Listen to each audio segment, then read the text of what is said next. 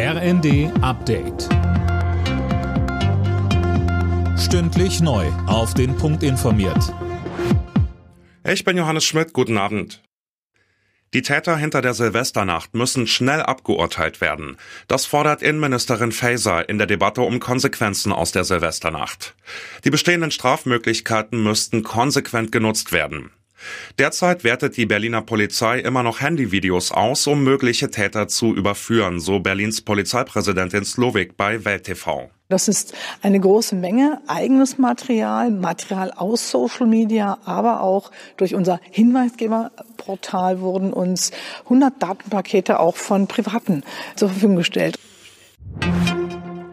In Sachen Waffenlieferungen an die Ukraine bleibt es vorerst dabei. Schweres Gerät ja, aber keine Kampfpanzer vom Typ Leopard 2.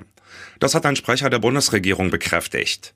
Kiew, aber auch Teile der Ampelkoalition und der Opposition fordern nämlich, der Ukraine nun auch solche Kampfpanzer zu geben. Der Sturm auf Brasiliens Regierungsviertel sorgt international für Fassungslosigkeit. Sicherheitskräfte haben nach den Krawallen mindestens 1200 Anhänger des ehemaligen Präsidenten Bolsonaro festgenommen, mehr von Manuel Anhut.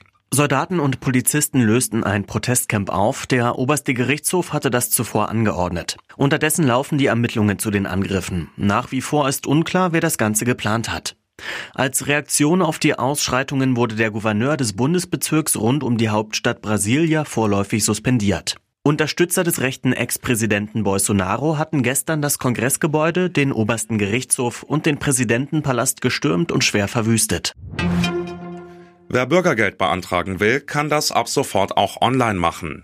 Den Hauptantrag gibt's auf der Website des Jobcenter, heißt es vom Bundesarbeitsministerium.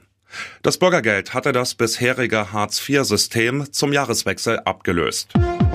Alle Nachrichten auf rnd.de